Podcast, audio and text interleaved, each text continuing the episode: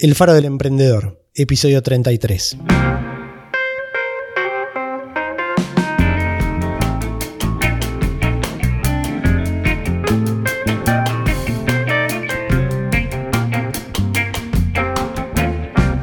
Hola, soy Juan Pablo Luporini. Bienvenido al Faro del Emprendedor, el podcast semanal en el que te ayudaremos a emprender para crear tu negocio y hacerlo crecer mejorar su rentabilidad y resolver problemas reales sin necesitar ser un experto en ventas, marketing o finanzas. Yo soy Luis Luporini. Compartiremos contigo éxitos, fracasos, experiencias y lecciones aprendidas, tanto personales como de otros emprendedores. Antes de empezar, te cuento que puedes encontrar el resumen de este episodio con sus notas y puntos importantes, juntos con información adicional y todo lo relacionado con este podcast en elfarodelemprendedor.com. Este episodio está auspiciado por Tiendaplex, la plataforma más simple y efectiva para comercializar tus productos en Internet y también en el celular de tus clientes. Si quieres conocer más, puedes visitar tiendaplex.com.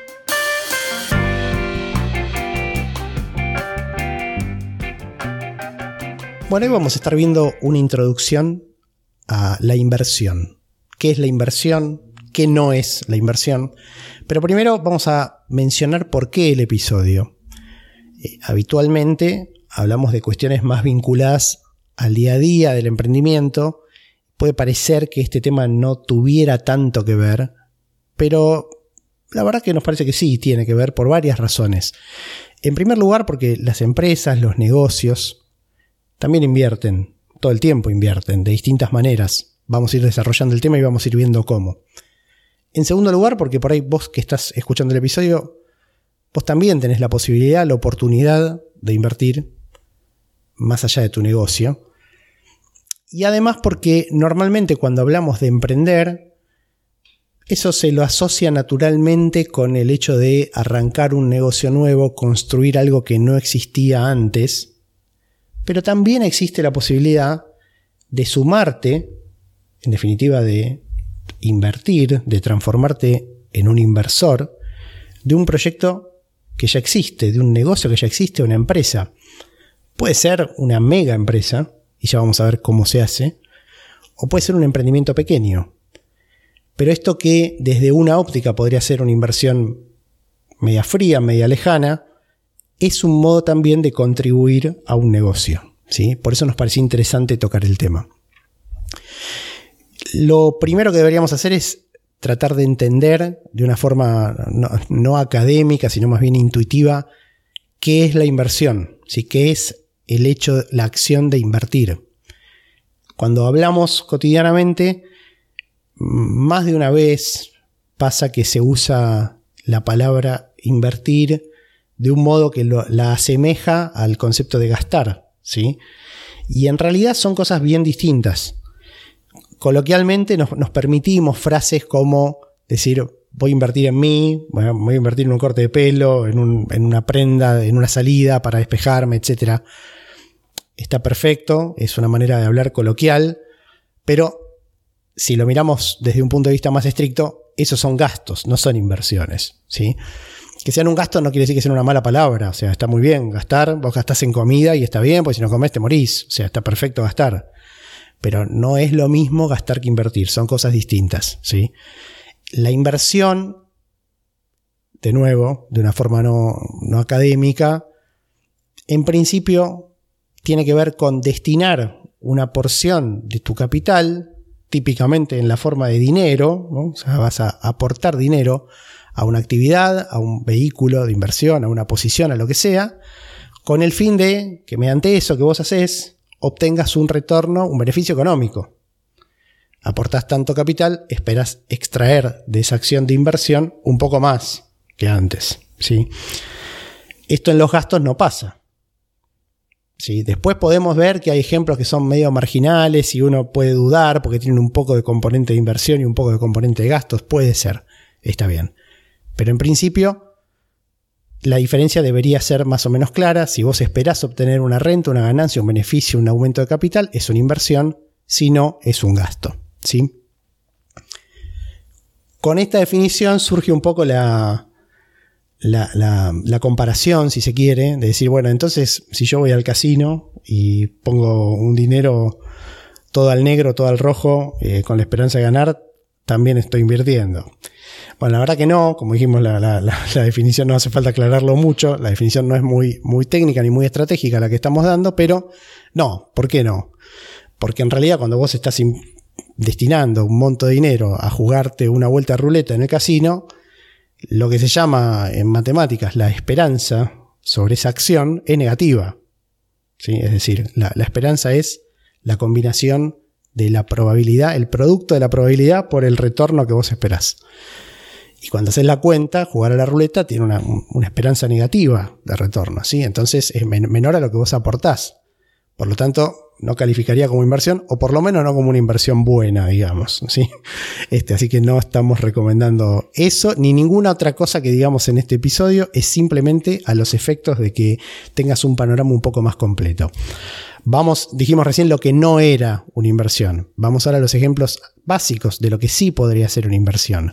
Algunas clásicas y que seguramente en tu familia, en tus, en tus padres, tus abuelos existió, por ahí lo haces vos o conoces a alguien que lo hace, que es muy típico. Por ejemplo, tenés un ahorro, compras una propiedad no con el fin de vivir en esa propiedad, sino con el fin de alquilarla.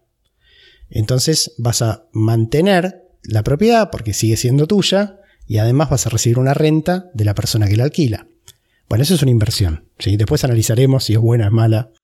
Probablemente una de las más clásicas, eh, desde, lo, que nos enseñan desde chicos, digamos, o, lo, que vemos lo, que vemos hacer a nuestros padres, a nuestros abuelos, donde probablemente una de las inversiones más tradicionales, las inversiones inmobiliarias. Claramente un escenario en donde cuando empezamos a profundizar nos damos cuenta que la cantidad de capital que mencionabas al principio, en muchos casos la hace prohibitiva para un montón de personas.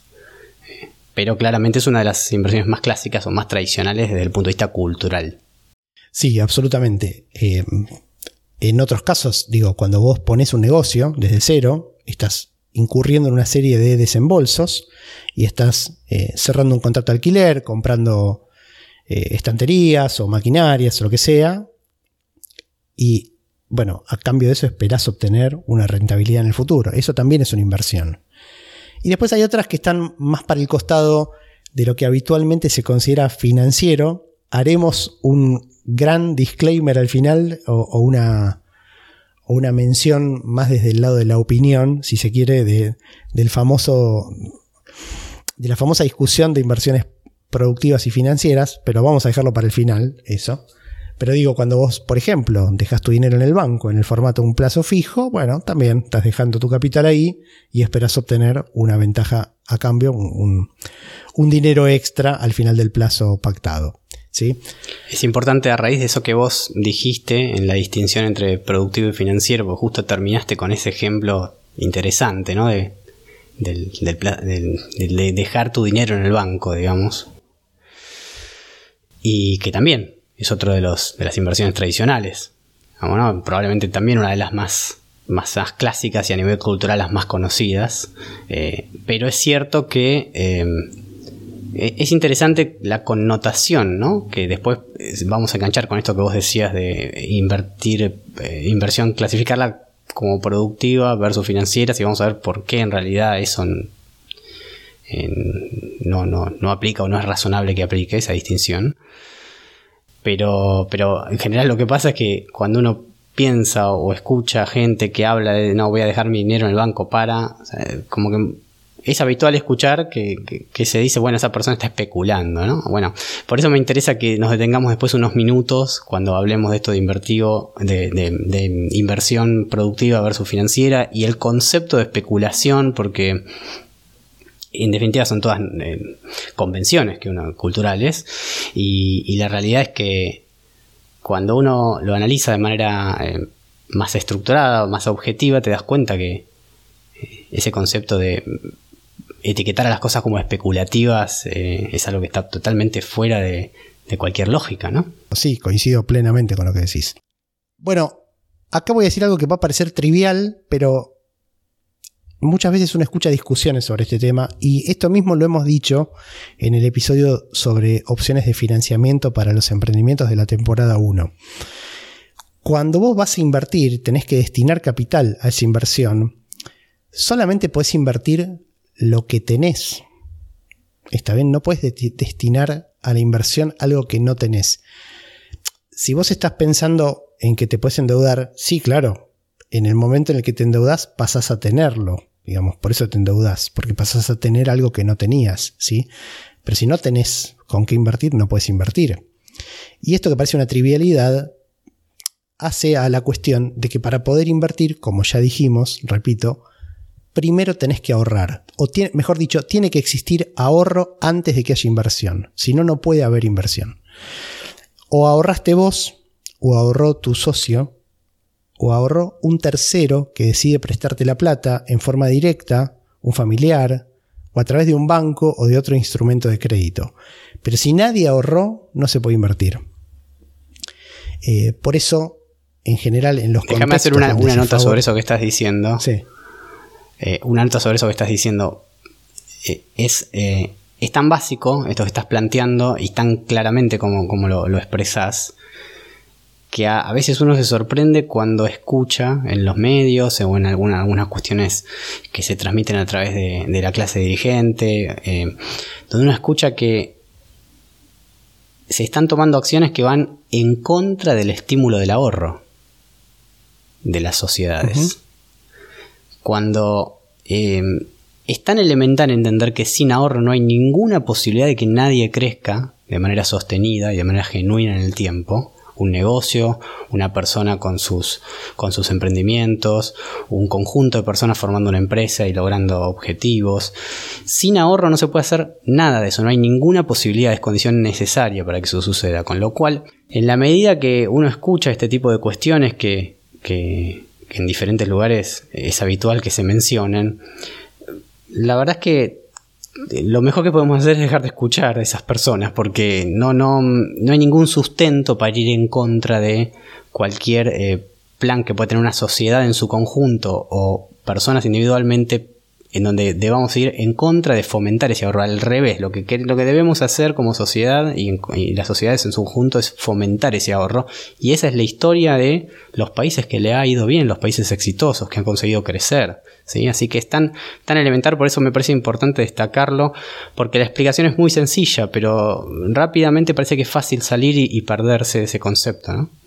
Sí, absolutamente. Creo que es algo que nos resulta muy fácil ver en las personas o en los negocios, en las empresas, y por alguna razón se nos complica un poco más ver, verlo a nivel de, sociedad, de país. Pero digamos, si uno lo piensa en su ejemplo personal, en su casa, en su familia, claramente no puedes invertir si no, ahorraste, ¿no? Y en los negocios pasa lo mismo, y en definitiva una sociedad es la, sumatoria de sus individuos, sus empresas, etc. Así que debería ser claro, pero bueno, no, no siempre lo es. Em, Ahora bien, el ahorro, como decíamos, es necesario para que exista la inversión, pero el ahorro por sí mismo, sin llegar a la inversión, cae en algunos problemas. ¿sí? Si vos tuvieras una cierta cantidad de dinero en una caja guardada, bueno, lo, más, eh, lo máximo a lo que podrías aspirar es que ese dinero dentro de la cajita guarde, preserve su valor a lo largo del tiempo. Ese sería el techo. No podría llegar a más que eso porque obviamente no se va a multiplicar estar, estando dentro de una caja. La realidad es que lamentablemente ni siquiera conseguís eso, ¿sí? porque por más de que adentro de la caja tengas la misma cantidad de billetes, la realidad indica que existen diversos factores en, la vida eh, que hace que ese dinero se vaya desvalorizando, que vaya perdiendo su valor. ¿Sí? uno de los más conocidos, y dependiendo de dónde vivas te afectará más o menos, es el, tema de la inflación. ¿sí? El efecto inflacionario, por el cual los distintos bienes y servicios que contratamos en el mercado van subiendo de precio, y esto pasa en cualquier lugar del mundo, ¿sí? obviamente no en la misma medida, ¿no? por supuesto, pero hace que ese dinero que vos tenías en una cajita vaya perdiendo valor. Entonces, ese techo que tendría el ahorro en un mundo perfecto de preservar el valor, en realidad no es así. Eh, la inflación no es el único aspecto que produce que un activo se vaya, vaya perdiendo valor. También existen cuestiones como el deterioro que sufren, por ejemplo, las maquinarias, ¿sí? las, piezas que son de ciertos, de ciertos componentes se oxidan, se, deterioran, en fin. Entonces las cosas van perdiendo su valor en el tiempo. Por lo tanto, ni siquiera llegás a preservar el valor que tenías. Y ahí es donde surge la necesidad de poner tus activos a, digamos, a, trabajar de alguna manera, a funcionar para incrementar ese valor y ahí es donde surge el concepto de inversión. Sí, como mínimo, como mínimo en busca de, digamos, al menos en busca de preservar ese valor. E idealmente con el objetivo de incrementarlo. Y, volviendo a ese ejemplo que vos dabas recién, si fuese, si pensáramos directamente en dinero, no podríamos estar cumpliendo por el, con el objetivo inicial que era en, al menos preservar el valor, por el simple hecho que el paso del tiempo eh, y provocaría en definitiva que nuestro, nuestro poder adquisitivo, es decir, la cantidad de bienes y servicios que podamos adquirir en un momento dado en el tiempo con nuestro dinero en una caja, no será la misma y será menor, casi con total seguridad, a medida que el tiempo avance, ¿no? A la velocidad, no importa cuánto tiempo, eh, meses, años, décadas, pero en definitiva, parado en un momento eh, más adelante en el tiempo, esa misma cantidad de dinero no podría comprar los mismos bienes y servicios. En el caso del dinero, esto estaría explicado por el fenómeno de la inflación, que como decías bien, se da de manera claramente diferente en diferentes países, ¿no? Sí, esto también le pone un poco una cierta exigencia, un piso de exigencia a las inversiones que uno realiza, ¿no? Porque, em, a ver, vamos a tomar dos ejemplos que mencionamos. Vos compras una maquinaria para alquilarla y para que otro la pueda, la pueda utilizar en su negocio, en su campo, lo que sea. Y esa maquinaria vamos a poner por promedio se amortiza, se deteriora a razón de un 20% de su valor durante, por año, con lo cual supongamos, simplificando el ejemplo, que al cabo de los 5 años necesitas reemplazarla. Bueno, si vos la renta que obtenés por año es del 20% del valor de la máquina, evidentemente saliste hecho, digamos, no ganaste nada. ¿sí? Quiere decir que cualquier inversión, cualquier intento de, por ejemplo, alquilar esa máquina que vos trates de implementar, tendría que partir del 20% o viéndolo de otro modo, tendrías que llegar a una, a una cierta renta a la que descontándole el 20% todavía te resulte conveniente. ¿sí? Exactamente. Eh, si esto es una inversión, la otra que mencionamos, por ejemplo, en, un plazo fijo, bueno, si la tasa anual que te da el plazo fijo es igual a la inflación que hay en el lugar en donde vivís, bueno, saliste hecho, no ganaste ni perdiste nada, pero digamos, lo ideal sería que puedas aspirar a una rentabilidad que sea superior a lo que se te deprecia el monto del capital invertido, por ejemplo, por la inflación, ¿sí? Cosa que en un plazo fijo muchas veces es, es, difícil de obtener, ¿no? Claro, porque justamente en este caso que vos mencionabas, el plazo fijo como instrumento para rentabilizar tus, tus ahorros en dinero, eh, justamente la variable clave es esa que mencionabas del rendimiento por, bueno, unidad de tiempo, entendiendo a unidad de tiempo por ejemplo, anual, ¿no? Entonces el rendimiento anual. Y hay que ser muy cuidadoso con esto porque en diferentes países y en diferentes momentos en el tiempo se, produjo, se, se, producen situaciones y se han producido en la, en la antigüedad y se producirán seguramente en el futuro, en donde el rendimiento que te otorga un banco por el dinero que vos dejás en un plazo fijo en esa institución es no solo que, como planteabas vos el caso de que sea igual a la inflación de tu país, sino que es inferior a la inflación de tu país. Con lo cual, lo que termina pasando es que vos terminás con el simple hecho de colocar tu dinero en un plazo fijo en una institución financiera, perdiendo valor adquisitivo del ahorro que vos generaste a lo largo del tiempo. Es decir, estás, eligiendo un instrumento de inversión que hace lo contrario a lo que estás intentando conseguir, que es que, que al menos mantenga su poder adquisitivo e idealmente lo incremente. Bueno, en este tipo de situaciones hay que ser cuidadoso cuando uno va a optar por ese tipo de vehículos porque puede pasar el efecto contrario. ¿sí? Es el caso actual, por ejemplo, de Argentina. Sí, es así. Em, pero bueno, para empezar a barrer un poco las alternativas, yo iría en, un extremo conservador de la escala de opciones de inversión. Eh, por supuesto que no vamos a, analizar todas las, alternativas de inversión posibles, nos llevaría años, ¿sí?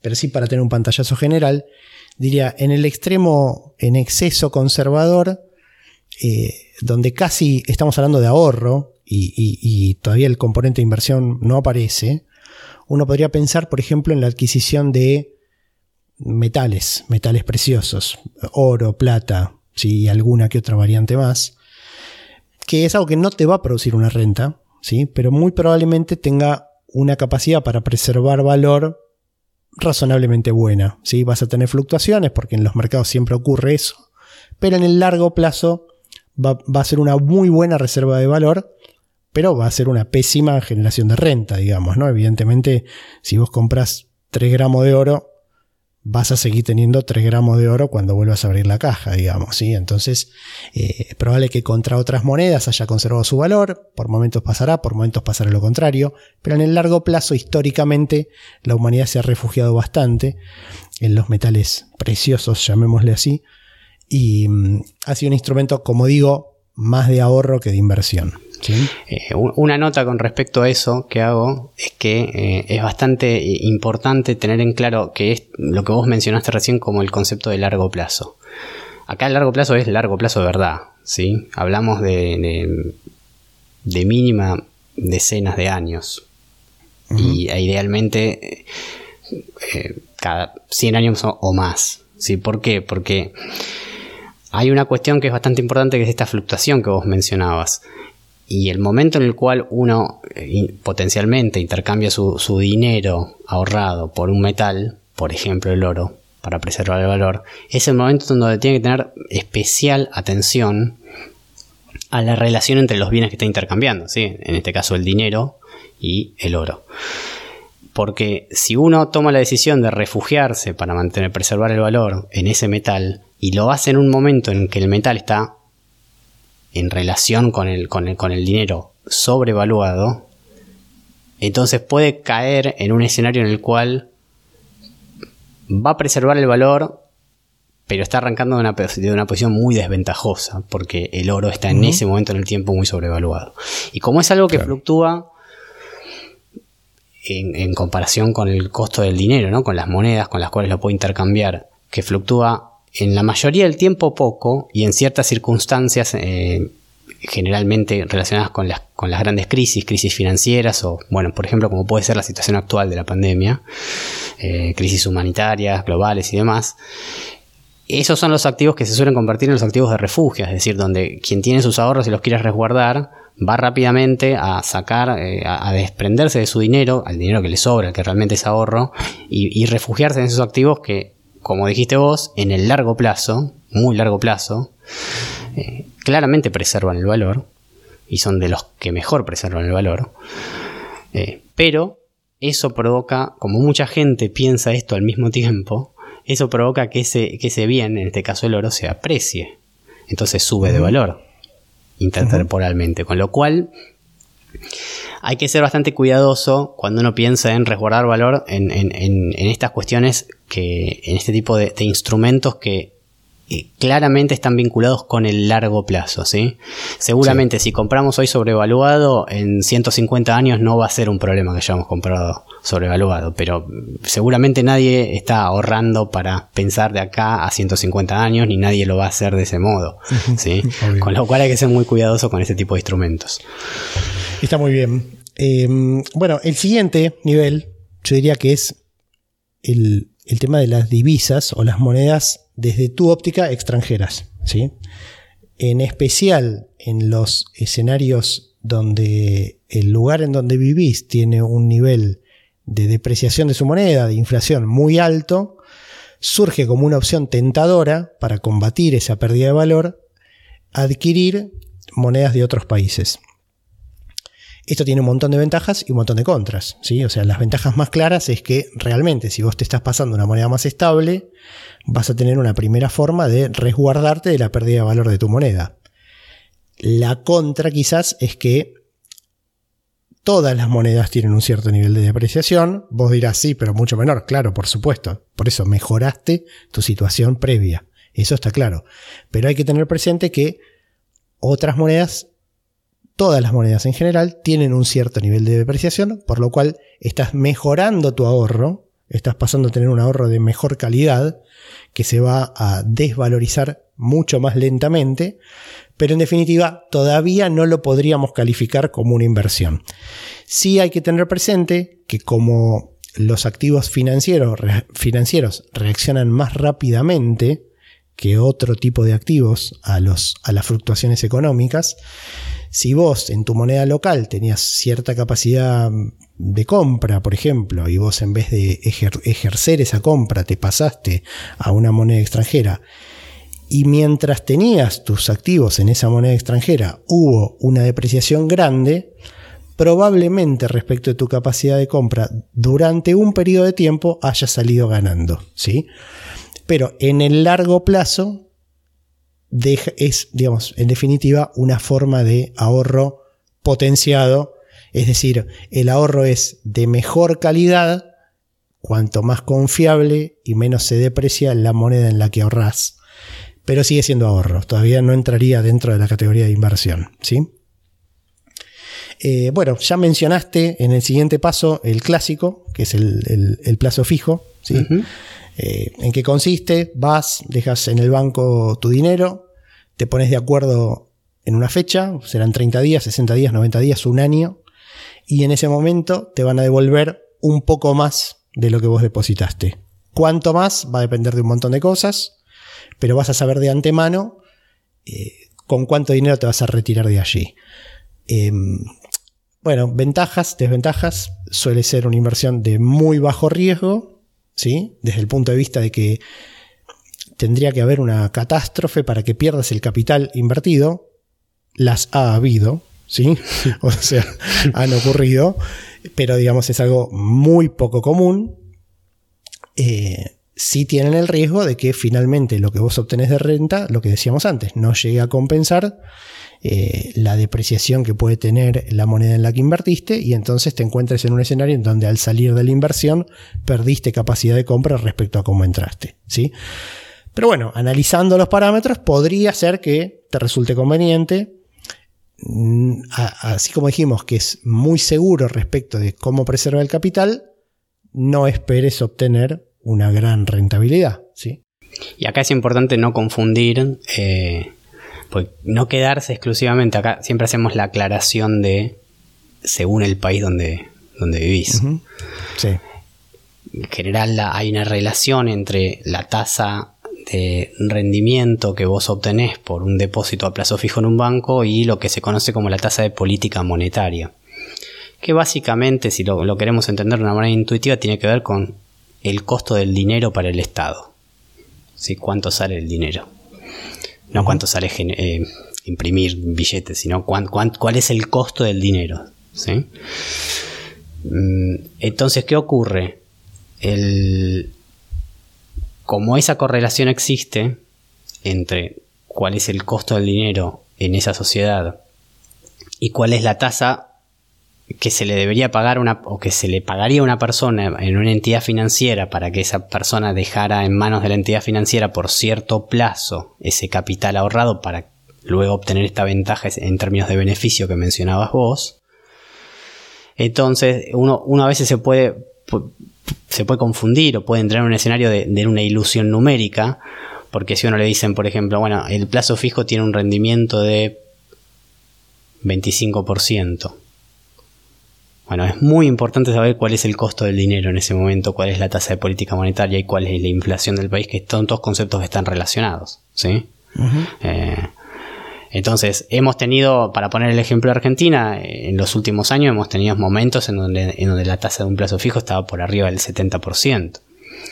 Y uno diría, bueno, es una, es una, mm, es una inversión genial, rinde un montón, ¿sí? Contra una tasa de, plazo fijo convencional, en el sentido convencional en términos de los estándares internacionales, que tiene que ver con los promedios de política monetaria, podemos estar hablando de 2,5%, 3%, 4%, 5%. Entonces uno dice, bueno, esta está muy, muy, muy lejos de un, de un rendimiento convencional, 70% es genial.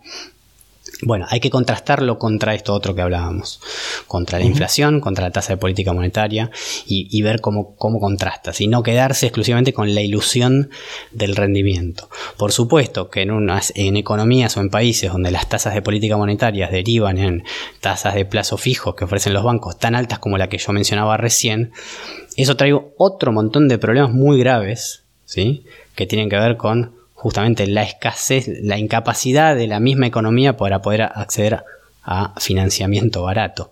Porque no hay que olvidarse que la contracara de nuestros plazos fijos es la capacidad de ese banco que tomó nuestro dinero para poder prestarle ese dinero a alguien que lo necesita que no lo tiene, lo necesita para emprender un negocio, para comprar una casa, para comprar un auto, para lo que fuera. ¿sí? Entonces, obviamente, si el banco nos paga 70% por dejar el dinero eh, en el banco y devolvernoslo en 30 días, va a querer cobrarle un, por poner un ejemplo, 75% a quien se lo preste ese dinero, porque el banco tiene que ganar en, esa operación. ¿sí? Si no, no, sería un buen negocio ser un banco tampoco. Con lo cual, em, hay, que ser muy cuidadoso con la observación de los números ahí para darse cuenta si eso realmente tiene sentido o no tiene sentido como destino, como vehículo de inversión para los ahorros que uno pueda tener. Exacto. Em, cerraría el tema de los plazos fijos diciendo que dos variables importantes a considerar. Una es el plazo, justamente, más allá del porcentaje, y, el, y, y la otra es qué opciones de liquidez te dan. ¿sí? Es decir, en el plazo fijo tradicional, o en el más estricto si se quiere, vos pautaste un depósito en ese plazo fijo del dinero a 30 días, vos no lo podés retirar antes de los 30 días. ¿sí? Ese sería el modo más estricto. Existen algunas variantes intermedias en donde vos, por ejemplo, podrías retirar antes, pero perdiendo toda la rentabilidad. ¿sí? Y hay configuraciones más flexibles, dependen del banco, en donde si vos te retiras antes, tenés una porción eh, de la renta y no toda, digamos. ¿sí? Bien, el siguiente paso, y acá entramos en un, en un zoológico de alternativas, es el de los fondos comunes de inversión. Es algo que se empezó a ofrecer al, público particular hace ya muchos años, en donde en realidad lo que hace una entidad financiera, muchas veces un banco, es consolidar dinero, ahorro de distintos inversores y con la totalidad de ese ahorro lo distribuye en distintas inversiones. ¿sí? Eh, cada fondo tiene su propio perfil. Hay fondos que invierten principalmente en plazos fijos, ¿sí? por ejemplo, eh, y en algunos otros instrumentos de bajo riesgo. Hay otros que invierten, que invierten en acciones. Ya hablaremos del tema acciones. Dependiendo cuál sea la naturaleza, cuáles sean las características de las inversiones que ese fondo común de inversión eh, maneja, y eso está en el reglamento del Fondo Común de Inversión, bueno, vos podés esperar obtener cierto nivel de riesgo y cierto nivel de renta. Em, pasó a ser muy común que para la gente que invertía en un plazo fijo, pero tenía que tener congelado su dinero, por lo tanto, solo destinaba dinero a un plazo fijo si estaba muy seguro de que no lo iba a necesitar antes del vencimiento, pasó a ser una buena alternativa muchas veces decir, no, en vez de hacer eso, lo pongo en un fondo común de inversión que invierte en, plazos fijos y que normalmente tiene una liquidez de 24, 48, 72 horas, sin perder eh, el total de la renta, digamos, ¿no? O sea, tenés un proporcional, obviamente, por el tiempo en el cual tuviste el dinero dentro del fondo de inversión. Eh, algunas cuestiones a considerar, dependiendo de la entidad financiera que gestiona el fondo, te tenés que fijar comisiones de ingreso y de salida del, fondo común. En general se instrumenta, te, mencionan que compras a un cierto valor una cantidad de cuotas partes de ese fondo. Y en algunas entidades te cobran un, un, valor o un porcentaje de ingreso y de salida, de compra y de venta de esas cuotas partes. En otras no te lo dicen, pero en realidad esa comisión está de alguna manera incluida en el precio de la cuota parte. ¿sí? Obviamente nadie se pone un fondo de inversión si no espera ganar dinero, así que como es razonable, eh, la entidad financiera cobra un porcentaje y bueno, ahí tendrás que evaluar si se ajusta a tus necesidades y conveniencias. Sí, quiero que quede claro que como dijimos, no estamos diciendo de ninguna manera que todos los fondos comunes de inversión sean eh, entidades que invierten en plazos fijos. No, los hay de todos tipos, ¿sí? O sea, hay que analizar y, mirar muy bien eh, qué es cuál es la, inversión subyacente que está por debajo de esas cuotas partes. ¿sí? Eso en general se presenta en lo que es el prospecto o el reglamento del fondo. Es decir, si, si alguna vez los viste en tu aplicación de home banking o en, la misma web del banco promocionados, hay links o hay, hay em, apartados de la misma web que describen en qué, cuál es el perfil del fondo, incluso cuál es el perfil del inversor al cual está orientado, si más agresivo, más moderado, más, más conservador, si persigue objetivos de solamente preservar el capital, si persigue eh, objetivos de de, obtener una gran rentabilidad. También tiene que ver con el plazo. Hay fondos de inversión que están orientados a un plazo corto, hay otros que están orientados a un mediano plazo y otros a un largo plazo. Entonces también tiene mucho que ver. Esto quiere decir que si vos tenés fondos que sabés que vas, que los tenés ahorrados, pero sabés que los vas a necesitar de acá a 30 días o 2 meses, 3 meses, no tiene ningún, carece de sentido que vos pienses en colocarlos en un fondo de inversión que tiene un perfil de largo plazo. ¿sí? Porque justamente ese tipo de, fondos eligen instrumentos de inversión que tienen horizontes de incrementar su valor en el largo plazo, pero que en el corto plazo pueden sufrir mm, fluctuaciones que hagan muy poco conveniente que vos pienses en colocar tus ahorros hoy en día y retirarlos mm, en unos pocos días o en unos pocos meses. Entonces hay que ser cuidadoso con esa elección. Después seguramente hay buenos administradores de fondos eh, comunes de inversión y malos administradores de fondos comunes de inversión. ¿sí? En definitiva, así como puedes eh, cuando contratas un servicio, puede haber un servicio que tenga una buena calidad y vos estés conforme y satisfaga tus necesidades y también podés haberte equivocado y elegir uno que hace las cosas mal, eh, un profesional que no cumple con su trabajo o un servicio que vos contratás y tiene mala calidad, con los fondos comunes de inversión pasa exactamente lo mismo. De hecho, en términos estadísticos, son la mayoría los que no rinden tan bien comparados con los que rinden bien. ¿sí? Es más normal que un fondo de inversión, común de inversión rinda menos que el mercado en su promedio a que, eh, que bata lo que se conoce como batir el mercado, ¿no? que consistentemente con el paso del tiempo bata el mercado. Está muy bien. Eh, una, mención que quería hacer que aplica a todas las herramientas que vamos a ver. por ahí sería más ordenado dejarlo para el final, pero me parece importante no olvidarnos de mencionar esto. Eh, si vas a planificar una inversión, sería muy positivo que le preguntes a, bueno, si tenés un contador de confianza o si lo puedes investigar vos, eh, te recomiendo hacerlo, cómo van a ser tratadas por la legislación impositiva de tu país las inversiones que vos realices, ¿sí? Es decir, muchas veces cuando te planteen un escenario de renta porcentual, no te van a estar explicando exactamente cómo va a repercutir eso en tu declaración anual de ganancias o, de, o, patrimonial, acá en Argentina se llama bienes personales, y distintos instrumentos pueden tener tratamientos diferentes. Y sería muy bueno que vos lo tengas en cuenta al momento de decidir eh, por qué inversión te definís. ¿sí? Eh, para poner un caso conocido, si bien tiene más que ver con el ahorro que con la inversión, y uno a priori no, no, no encontraría una lógica demasiado evidente, por lo menos para, para esto, pero bueno, acá en Argentina existe un impuesto al patrimonio de las personas que se llama bienes personales, y siempre se calcula por año calendario, ¿sí? o sea, del 1 de enero al 31 de diciembre, y mm, bueno, se saca como si fuera una foto al 31 de diciembre y se, digamos, vos debes reportar mediante una declaración jurada cuál es tu situación patrimonial en esa, en esa fecha. Y, mm, por ejemplo, la tenencia en efectivo o en una cuenta corriente bancaria está grabada, pero la tenencia en lo que se llama una caja de ahorro bancaria no en una cuenta, como lo que sería una cuenta de savings en Estados Unidos, por ejemplo, eh, y que debe tener un equivalente en el país en donde nos estés escuchando. Y entonces, Así como pasa eso, también pasa algo parecido con plazos fijos, fondos de inversión, etc. Eh, la reglamentación es particular tanto para la tenencia patrimonial, o sea, para lo que tenés al final del ejercicio del año, como para la renta que hayas obtenido de cada uno de esos instrumentos. ¿sí? Entonces, tener eso en cuenta al momento de elegir la inversión que vas a realizar. Si te diría más que en realidad, si no las tenés en cuenta, es posible que algo que, que, parezca una gran inversión se transforme en una inversión mediocre eh, y recién te des cuenta al final del, del, periodo por el cual eh, definiste que ibas a invertir, ¿no? Eh, para poner un ejemplo simple, o sea, según el país donde toque, vos haces la inversión en, un local, en un negocio, en lo que fuera, producís eh, bienes y servicios con ese negocio, los vendés y obtenés una ganancia. Y por esas ganancias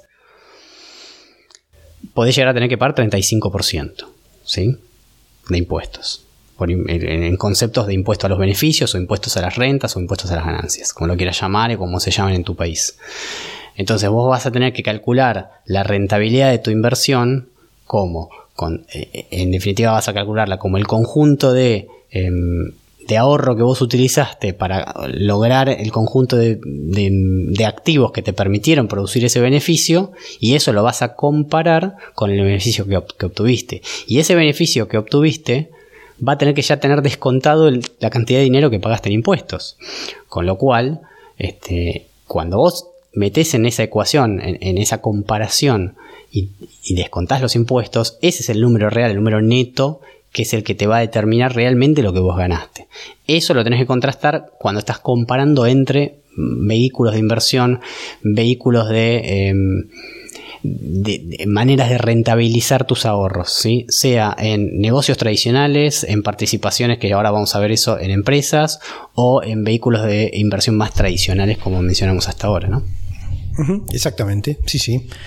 Bien, vamos al siguiente vehículo, ya vamos llegando a los últimos ya, que es el, lo que genéricamente podríamos llamar bonos. ¿sí? Eh, lo que primero por ahí sería bueno aclarar que el bono es un instrumento, lo que se conoce como un instrumento de deuda, ¿sí? o sea, quien emite el bono te entrega un papelito conceptualmente, ¿sí? y vos le das dinero. Adquirís ese bono. ¿Quién emite esos bonos? Bueno, suelen ser lo que se llaman bonos soberanos, que los emite un Estado para financiarse, o bonos corporativos, los emite una empresa. ¿sí? Eh, ¿Qué tan común es que una empresa emita un bono? Bueno, depende del tamaño de la empresa. En general, en las empresas de menor volumen suele haber otros instrumentos para tomar deuda eh, que no vamos a mencionar acá, por ahora, por ahí en otro episodio sí, pero como existen, digamos, existen otras alternativas sin llegar a un bono, y las empresas más grandes sí emiten regularmente bonos para, proyectos de inversión, para financiarse, etc. Eh, por ahí uno escucha más frecuentemente noticias sobre los bonos soberanos, pero existen de las dos clases. Un bono es, como decía, un papel, a veces es su versión electrónica y no es ningún papel, eh, que en general tiene alguna configuración que intenta ser conveniente para quien lo compra, de devolución de capital y renta o intereses. A veces el capital no te lo devuelven hasta el final del periodo, a veces te lo van devolviendo en cuotas y el interés o te lo pagan todo al final, o te lo pagan todo al principio, o te lo van pagando en partes. Es decir, el dibujo financiero por el cual vos recuperás el capital que pusiste y la renta, bueno, varía de bono en bono, ¿sí? Em, ahí vas a tener, además de la configuración, que tiene que ser algo que te resulte conveniente, una serie de variables adicionales que tienen que ver con qué tanta confianza le tenés al emisor del bono, ¿sí? porque tanto en empresas como en países, bueno, hay empresas y países que vos vas a tener una mayor confianza en que van a repagar en tiempo y en forma los bonos que emitieron y seguramente hay otros que a los que les tenés menos confianza. ¿sí?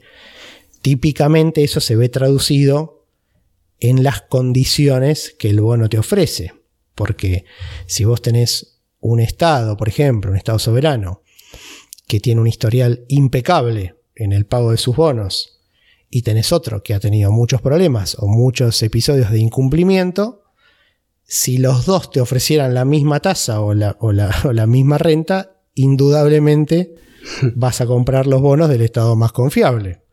No hay ninguna chance de que le compres al menos confiable. Entonces, la única alternativa que tiene el estado menos confiable para que alguien compre sus bonos y poder financiarse es ofrecer una tasa mayor, un retorno mayor o condiciones más atractivas. Y bueno, y ahí cada uno hará su balance. ¿De qué me sirven las condiciones más atractivas si no me lo vas a pagar? Bueno, cada uno hace, digamos, la evaluación de riesgo y beneficio que está dispuesto a asumir. ¿sí? Pero eh, en general, cuando vos ves un bono que está pagando una tasa, por ejemplo, en una moneda dura, como pueden ser euros o dólares, muy alta, bueno, la sugerencia es que revises muy bien cuál es el historial de pago de ese, de ese país, bueno, si fuera en el caso de una corporación del, mismo modo, ¿no? Eh, para ver que estés asumiendo una decisión conteniendo todas las variables en cuenta, ¿sí? Acá es importante para tener una referencia de comparación, lo que se suele utilizar acá para saber si estamos hablando de realmente tomar mayor nivel de riesgo, realmente tomar menor nivel de riesgo, basado en qué? Bueno, basado en esa rentabilidad, en esa renta que vos mencionabas sobre el bono. ¿Y contra qué número se lo puede comparar? Contra lo que se conoce como la tasa libre de riesgo. ¿Y cuál es la tasa libre de riesgo? Bueno, en general es la tasa de política monetaria del país en donde se emite esa moneda soberana. Por ejemplo, si estamos comprando un bono de cualquier país, cualquier bono soberano cualquier país que rinde un 10% en dólares, entonces ese 10% para saber si estamos tomando mucho riesgo o poco riesgo, lo tenemos que comparar con la tasa de política monetaria del país que emite dólares, que quién es Estados Unidos en este caso. ¿Y cuál es la tasa de política monetaria de Estados Unidos? Hoy en día ronda entre el 0,50 y el 1. ¿sí? Con lo cual, si se lo compráramos a Estados Unidos, tendríamos bonos de 0,51 de rendimiento anual. Si se lo compráramos a otro país, ¿sí? que emitiera ese bono en dólares, tendríamos este 10%. Bueno, estamos asumiendo mucho riesgo porque hay mucha distancia entre el rendimiento de ese bono en ese otro país y la tasa de política monetaria en Estados Unidos. Lo esperable para un país confiable es unos pocos puntos, ¿sí? Sí, hay que aclarar que, que la tasa sea alta y el riesgo sea alto no quiere decir que no lo vas a cobrar. Quiere decir que la chance de no cobrarla es más alta que en otro lado, ¿no? Todo es relativo en la vida. Por supuesto, y, claro. Y, hay quien elige tomar el riesgo y le parece bien, bueno, eh, correr algo de riesgo en su capital por, bueno, a tener una renta mayor, ¿sí? Y bueno, y ahí cada uno sabrá qué, qué es lo que le conviene hacer. Y bueno, llegando un poco al final, como dijimos, esto no es un, un barrido exhaustivo por todos los mecanismos de inversión que son miles y decenas de miles, ¿sí? sino por algunos de los más conocidos y que los que por ahí escuchaste, que son dos que están muy vinculados unos con otros, que es el, digamos, son lo que se conoce genéricamente como acciones y opciones. Vamos a ir viendo cada uno de ellos. Vamos a empezar por las acciones, que es el, el vehículo principal. Las acciones son, en principio, partes de empresas. ¿sí? Partes de empresas es muy común que las acciones estén eh, representando no solo a empresas que cotizan en bolsa, sino también a empresas no cotizantes. ¿sí? Si vos, eh, en Argentina existe la figura de la sociedad anónima como existe en muchísimos países del mundo. Bueno, es un ejemplo de un tipo de, de negocio, de empresa, que tiene su capital dividido en acciones, que valen tanto, digamos, cada una de ellas. Si el poseedor de la acción se pone de acuerdo con vos y te quiere vender una parte de esa empresa, te, vende cierta cantidad de acciones al valor que se pongan de acuerdo.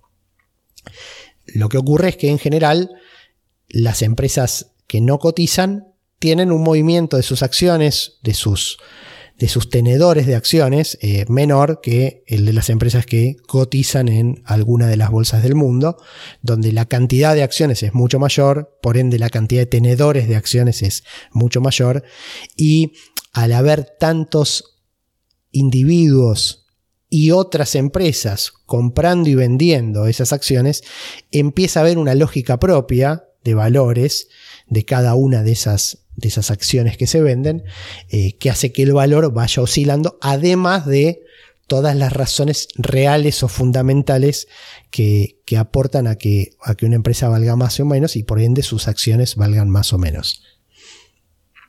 ¿Querés, eh, Luis, contar un poco sobre la distinción entre lo que son, por ejemplo, las, las acciones con capacidad de voto, sin capacidad de voto, eh, sí, ahí es interesante eh, eso que mencionas sobre, sobre la distinción entre, entre tipos de acciones dentro de potencialmente una misma organización empresarial o, una misma estructura o organización jurídica como se conocen, eh, a las figuras que se utilizan para incorporar empresas en diferentes países del mundo. Sociedad Anónima probablemente sea la más conocida en los países latinos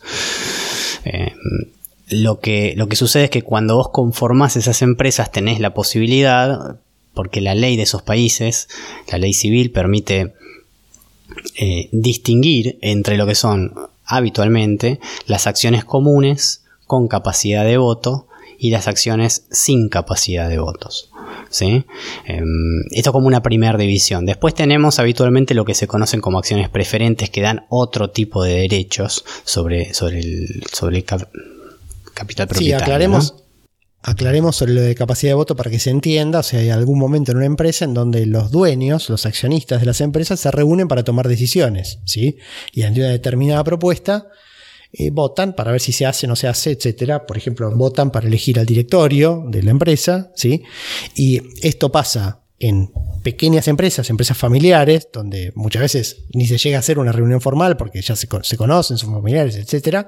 Pero en definitiva, la tenencia en acciones representa la capacidad de voto de una persona que tiene el doble de acciones que el otro. Si esas acciones dan derecho a voto, tendrá el doble de votos que la otra, ¿sí?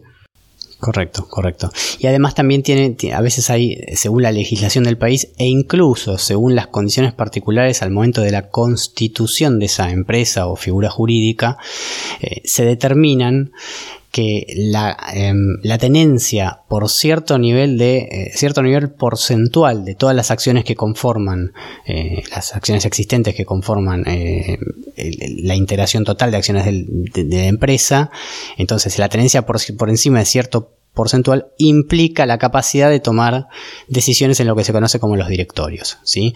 Si, eh, si uno tiene, por ejemplo, en ciertos países más del 10% de la totalidad de las acciones de, de la empresa, entonces eso le permite acceder a una toma de decisión en el eh, conjunto de directores que toman las decisiones de, operaciones y del curso de la empresa. ¿sí?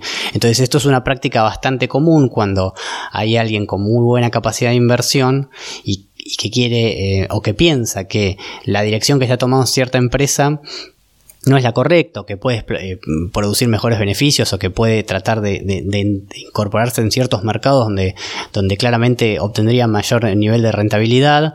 Bueno, si, si los inversores tienen cierta capacidad para, para, cuentan con un buen nivel de ahorro, buena capacidad para gestionar fondos, pueden intentar comprar más, o al menos un 10% de esa empresa, y eso directamente le da la capacidad de incorporarse en el directorio de esa empresa para empezar a compartir decisiones con los directores que están decidiendo cómo es la marcha de los negocios. Es una práctica bastante habitual para fondos de inversión que son especializados en estas cuestiones. ¿no?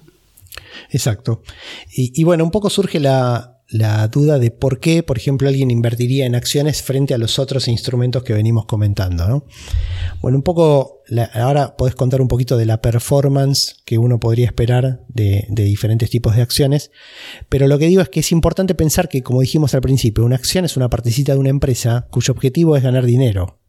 Entonces, eh, si uno elige inteligentemente, esto no es una cosa que se pueda resolver en cinco minutos. Por supuesto, hay que, hay que dedicarle algo de tiempo y hay que pensar y hay que evaluar eh, cuidadosamente la, elección y también tratar de formarse lo más posible porque uno empieza a ver cosas cuando se forma eh, y empieza a leer sobre estos temas que de otro modo le va a costar un poco más ver, ¿sí?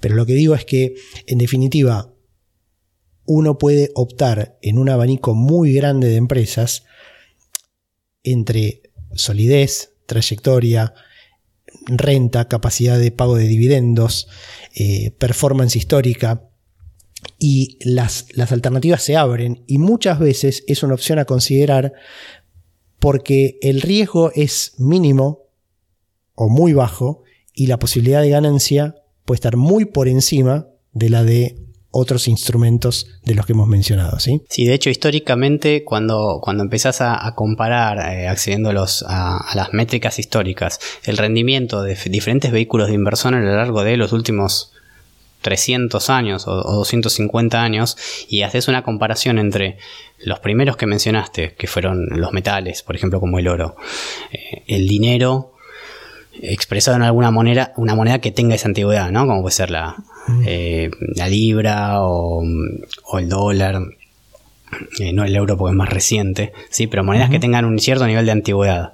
Em, y eh, comparado con los bonos, ¿sí? soberanos y las acciones en un, en un, en un último estadio, como en definitiva representativos de partes de las empresas que representan, claramente, claramente se puede ver que el instrumento que por lejos, pero por lejos gana, son las acciones. Por lejos, pero eh, está en otro orden de magnitud. ¿sí?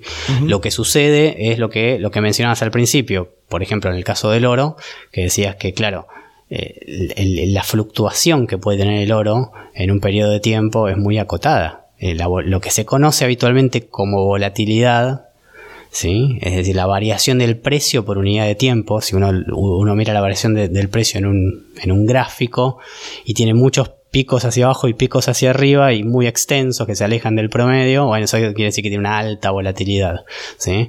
Que varía muchísimo el precio. El rango, la apertura de ese rango de variación de precio es muy amplio. Eh, bueno, eso con el oro no pasa, ¿sí? Con los bonos pasa menos y con las acciones pasa mucho más. Ahora no dice nada sobre cómo se aprecia en el tiempo, dice solamente cómo varía el precio para abajo y para arriba, ¿no? Del promedio. Ahora, cuando vos lo mirás de largo plazo, este, pues sucede esto. O sea, es el mejor instrumento en el largo plazo apostar a, cuando digo apostar a, me refiero a utilizar, eh, a utilizar tu capacidad de ahorro para pensar en colocar tu dinero en emprendimientos propios, emprendimientos de terceros, empresas constituidas, empresas no cotizantes, empresas cotizantes en bolsa, ¿sí? Cualquiera de todas esas combinaciones es invertir tus ahorros en emprender y producir algo.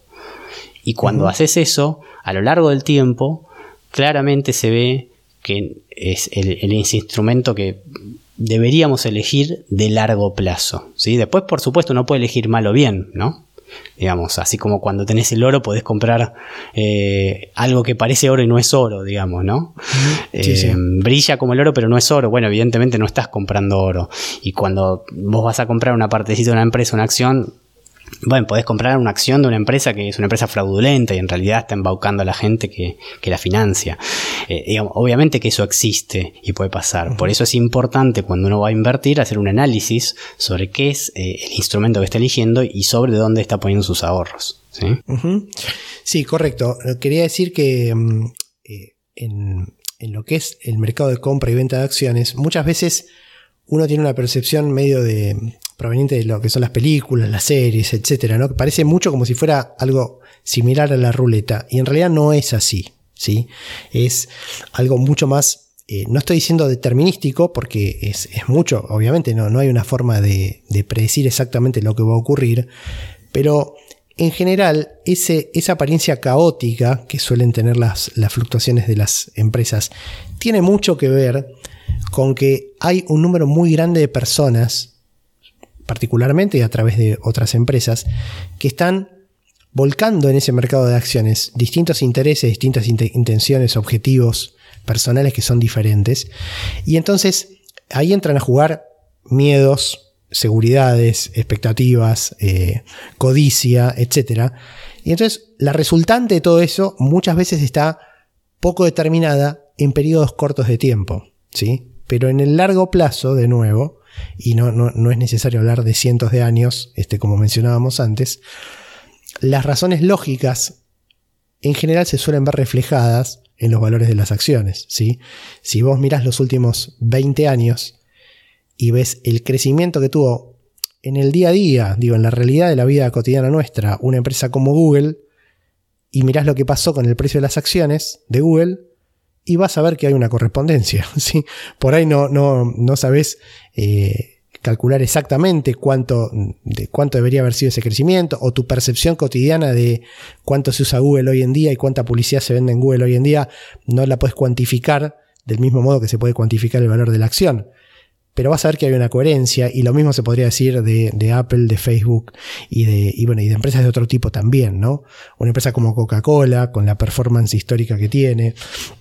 Es decir, cuando vos te abstraes un poco del ruido del día a día, eh, parece que las cosas empiezan a tener una lógica propia y ahí empieza a aparecer esto que decís de un poco de transformarse en el mejor vehículo para, para instrumentar una, una, inversión, ¿no? Sí, dando un ejemplo de empresas más tradicionales, quizás saliendo un poco de las tecnológicas, mencionaste a Coca-Cola y otro gran ejemplo sería McDonald's, que, que, uno ve ambas cosas, ve que es una empresa ya con, con claramente madura, en un, un gigante, ve cómo arrancó, y hace ese correlato de qué pasó con el precio de la acción y claramente hay una, correlación entre una cosa y la otra. Eh, entonces digo, quizás a veces uno trata de decir, bueno, pero no es lo mismo invertir en acciones de empresas grandes que eh, montar un negocio. Y sí, la realidad es que es lo mismo. O sea, es lo mismo. Simplemente tiene que ver la manera en la cual, o sea, pasa a ser una cuestión estratégica de cómo se van a producir los beneficios que ese negocio trata de conseguir. ¿sí? No importa la dimensión que tenga. En definitiva, todo parte de una manera de financiar ese, esa empresa, ese emprendimiento. Y cuando ese emprendimiento requiere más capital para, desarrollarse, bueno, requerirá de muchos inversores o de, o de partícipes con mucha capacidad de inversión. Y cuando es más chiquito, es una pequeña empresa, un pequeño comercio, lo que fuera, requerirá menos. Pero eh, la manera de, conseguir los beneficios y de, y de proyectar el resultado de esos rendimientos es la misma en esencia. ¿sí? Por eso em, eh, ahí nos conecta un poco con lo que decías vos al principio, que era la distinción esta entre inversiones, eh, la, la, falsa dicotomía entre inversiones productivas e inversiones financieras, ¿no? Sí, sí, sí. Por ahí, si querés, hacemos un, paréntesis acá para mencionarlo. Siempre, yo creo que en todo el tema de la inversión juega mucho nuestra cabeza, ¿no? O sea, porque ahí, ahí se mezclan los riesgos que asumimos, los temores, las, las expectativas para nuestro futuro. Y entonces, creo que ver las cosas de una manera que nos haga sentir bien con lo que estamos haciendo desde el punto de vista del riesgo que asumimos, de de, la, expectativa de retorno que tenemos, pero también de cómo evaluamos esa actividad, creo que también es importante. Y muchas veces hay una visión con la que estoy absolutamente en desacuerdo, eh, llamémosle vergonzante, eh, pretendiendo em, poner una mala mirada sobre la persona que hace como decías vos, una inversión financiera, entre comillas, como si eso fuera algo que está totalmente desconectado de la vida cotidiana y de lo que es lo productivo. Y en realidad esto es lisa y llanamente falso, ¿sí? Porque si revisamos los distintos instrumentos de inversión que comentamos, vamos a ver que atrás de cada inversión, de nuevo entre comillas, financiera, hay una inversión productiva. ¿Sí? Es decir, vos pusiste el ejemplo del plazo fijo. Vos pones tu dinero en el banco y el banco te va a pagar una tasa de interés, pero se tiene que dar vuelta y se lo tiene que prestar a alguien. Entonces, que vos hayas puesto tu dinero ahí implica que alguien va a poder obtener un crédito. Y cuanto más gente ponga su dinero en el banco, esa cantidad de dinero va a ser más abundante, por lo tanto el valor que va a ofrecer, el, costo del banco, que, que el banco va a pedirte que asumas para que te preste ese dinero va a ser menor. Cuando vos compras un bono de una compañía, estás financiando, por ejemplo, un proyecto de inversión de esa compañía que se va a transformar en compra de maquinaria, empleos, etc. Cuando vos compras una acción, una de dos, si la empresa está emitiendo acciones nuevas porque se quiere financiar para una expansión o para lo que sea, bueno, no hay mucho más que decir, o sea, directamente tu dinero está yendo a la empresa para que lo aplique esa inversión. Y si por el contrario estás comprando en el mercado una acción a una persona que ya la tenía, por lo tanto, por esa transacción la empresa no recibe un dinero, la realidad es que vos te vas a quedar con la acción, pero la persona a la que se lo compraste se va a quedar con el dinero. Y ese dinero va a buscar otro destino, porque en general no pasa que lo ponga abajo del colchón y lo guarde. Entonces, eh, me parece que lo importante para cualquiera de estas, de estas cuestiones es entender que uno tiene que tener la, la intención de mejorar su perspectiva para su propio futuro y el de su familia y el de las personas que quiere y tratar de cumplir con su proyecto de vida. Y en ese sentido, el dinero que nos cuesta tanto ganar es muy razonable que lo querramos preservar y lo querramos en lo posible incrementar. ¿sí? Entonces, eh, queríamos mencionar eso porque nos parece que esta falsa dicotomía no ayuda a que uno tenga una actitud positiva respecto de analizar la, la alternativa de inversión que ya le convenga. ¿no? Bastante temor y riesgo a uno le puede proporcionar de por sí eh, los riesgos propios de la inversión como para sobre eso encima mirarlos de una mala forma que no, no tendría por qué ser así. Bueno, para cerrar, quería hacer una breve mención al que vos cuando comentabas, cuando empezaste hablando de las acciones, mencionaste lo que son las opciones, a una muy breve descripción para no dejar el término colgando y que no quede una, definición. Es un instrumento, lo que se conoce como instrumento derivado, ¿sí? es, un, instrumento derivado, básicamente es un instrumento de inversión que tiene una vinculación con otro instrumento que no, del cual deriva. ¿sí? Básicamente, entonces las opciones son un instrumento derivado de las acciones. Y básicamente es el derecho, una opción es un derecho a operar de algún modo, de algún modo, comprar o vender, serían esos modos posibles, sobre una opción, sobre una acción, perdón. ¿sí? Es decir, yo tengo una, puedo adquirir un derecho para en una fecha en el futuro poder comprar la acción de la empresa que a mí me gusta a un precio conocido en el momento que estoy comprando ese derecho. ¿sí? Es, decir, una especie de contrato, digamos, ¿sí? Claro, es como un contrato, ¿sí? Entre dos partes, una parte se compromete por una prima, es decir, por un, por un valor monetario, a venderme el derecho de comprar la acción de la empresa que a mí me gusta en un plazo en el futuro y a un precio conocido, ¿cierto? Y determinado en ese momento. ¿sí? Entonces esto es un instrumento que permite, en general, con menor capital del que debiéramos destinar a comprar las acciones en concreto, ¿sí? Por ejemplo, si yo quisiera comprar una acción de la empresa, no sé, de Apple, tendría que pagar hoy en día 120 dólares, ¿sí? Aproximadamente. Si quisiera comprar 100 acciones, tendría que pagar este, eh, mil, 12 eh, mil dólares, ¿sí? Ahora, puedo comprar un uno de estos contratos de opción y, garantizarme que voy a poder comprar esta, opción, esta, acción de Apple a estas 100 acciones de Apple a 12 mil dólares dentro de 30 días, dentro de 60 días, dentro de un año. ¿sí? Hay diferentes plazos. Y el valor de adquirir ese derecho es mucho menor que esos 12 mil dólares. ¿sí? Puede llegar a ser mil, 500, según el momento en el que lo hagamos y las condiciones de mercado, pero es mucho, es mucho menor que desembolsar todo el capital. Sí, está, muy clara la explicación. Obviamente es un tema complejo que, se puede, por el que se puede profundizar mucho, quizás en algún momento lo hagamos, ¿sí? Pero mm, este derecho que vos estás adquiriendo, obviamente, en el momento en si, si se dan las condiciones y lo querés ejercer, bueno, tendrás que desembolsar el, monto necesario para adquirir esos 12 mil dólares en el ejemplo que dabas.